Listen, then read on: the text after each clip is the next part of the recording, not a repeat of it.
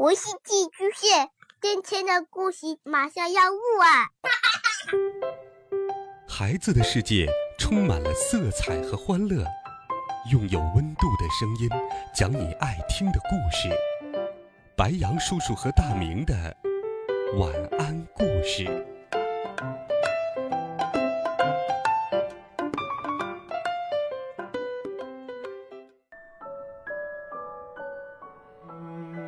小朋友们、同学们，大家好，欢迎收听白羊叔叔讲故事。今天，白羊叔叔继续给你准备了《我爱成长》系列故事，一起来听。沟通力，靠自己收获好人缘。在听今天的故事之前，白羊叔叔还要问小朋友们两个问题：朋友讲话时。你会边听边记吗？朋友讲话时，你从不插嘴吗？我们来听故事，第二集，耳朵堵住了，和耳朵漏风了。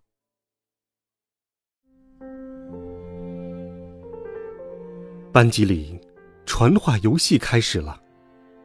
果果走到老师面前。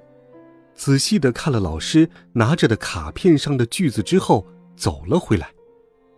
然后，在小豆的耳边小声的说道：“蓝色的天空上，挂着飘飘忽忽的团云、卷云、高积云。”接着，轮到小兜给小满传话了。小兜面有难色的在小满耳边说道。天空上挂着飘飘忽忽的团云、卷云。小满没有听清楚，把头往旁边稍稍的歪了一下，但是，他立刻就把话传给了萌萌。天空中正挂着卷云、团云。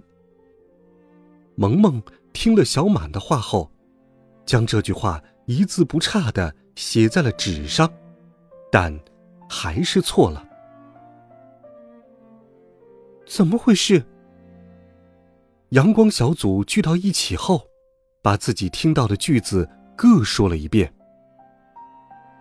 就是老弄错，你把话给吃了吗？那你呢？不是你自己随便改那句话的顺序的吗？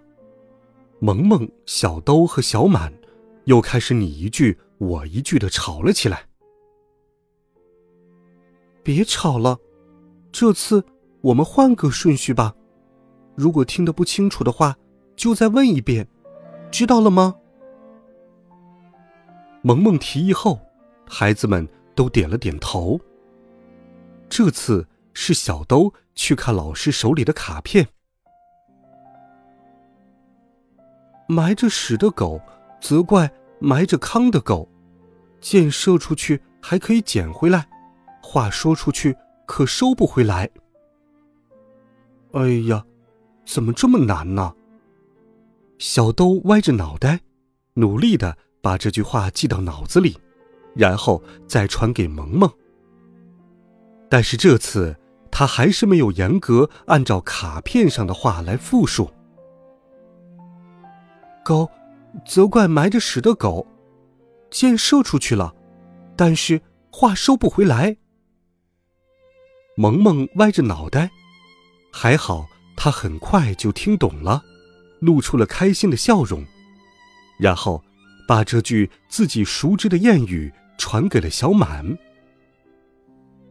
埋着屎的狗责怪埋着糠的狗，箭射出去还可以捡回来，话说出去可收不回来。”因为萌萌贴着自己的耳朵讲话。小满觉得痒痒的，竟然咯咯咯的笑了起来，呵呵呵呵，所以没有听清楚萌萌到底说了什么。埋着屎的狗被责备了之后很生气，箭射出去，马死了。听了小满的话，果果一头雾水。你再说一遍。小满把话又原原本本的说了一遍，结果阳光小组还是错了。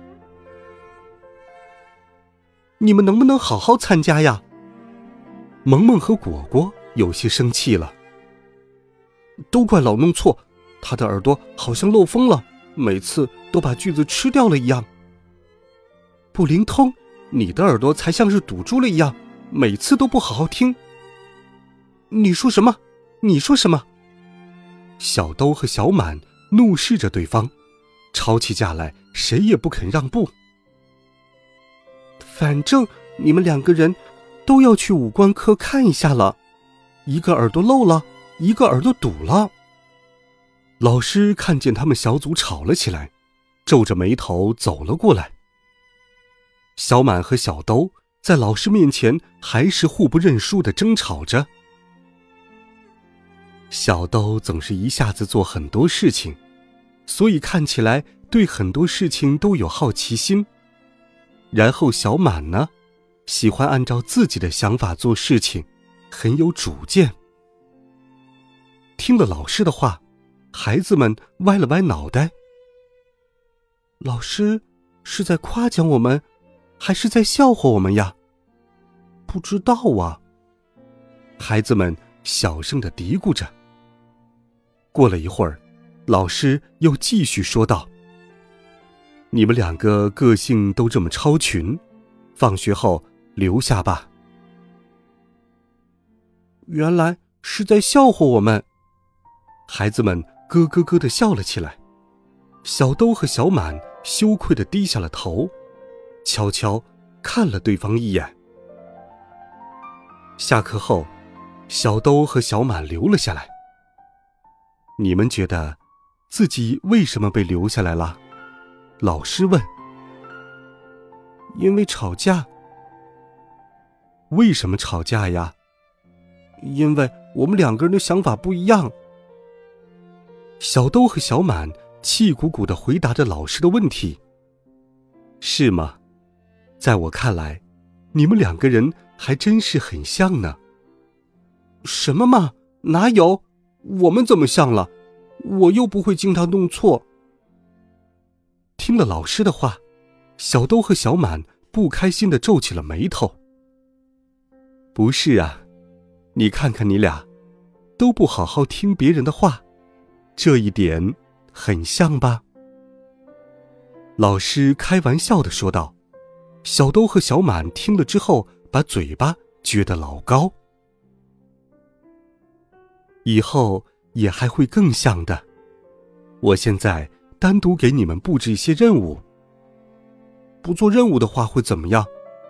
小满故意和老师唱反调，老师没有生气，接着笑嘻嘻的说道：“不做，那可不行。放学后不能马上回家，写作业也比别人写的多，打扫卫生也要加量。”小满和小兜同时说道。好的，好的，我们知道了。不完成任务的话，就有苦头吃了。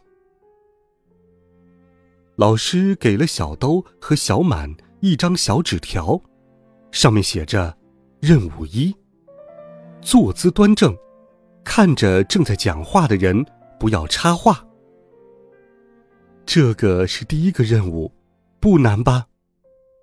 小满和小兜都赞同的点了点头。但是两个人出了教室后都笑了。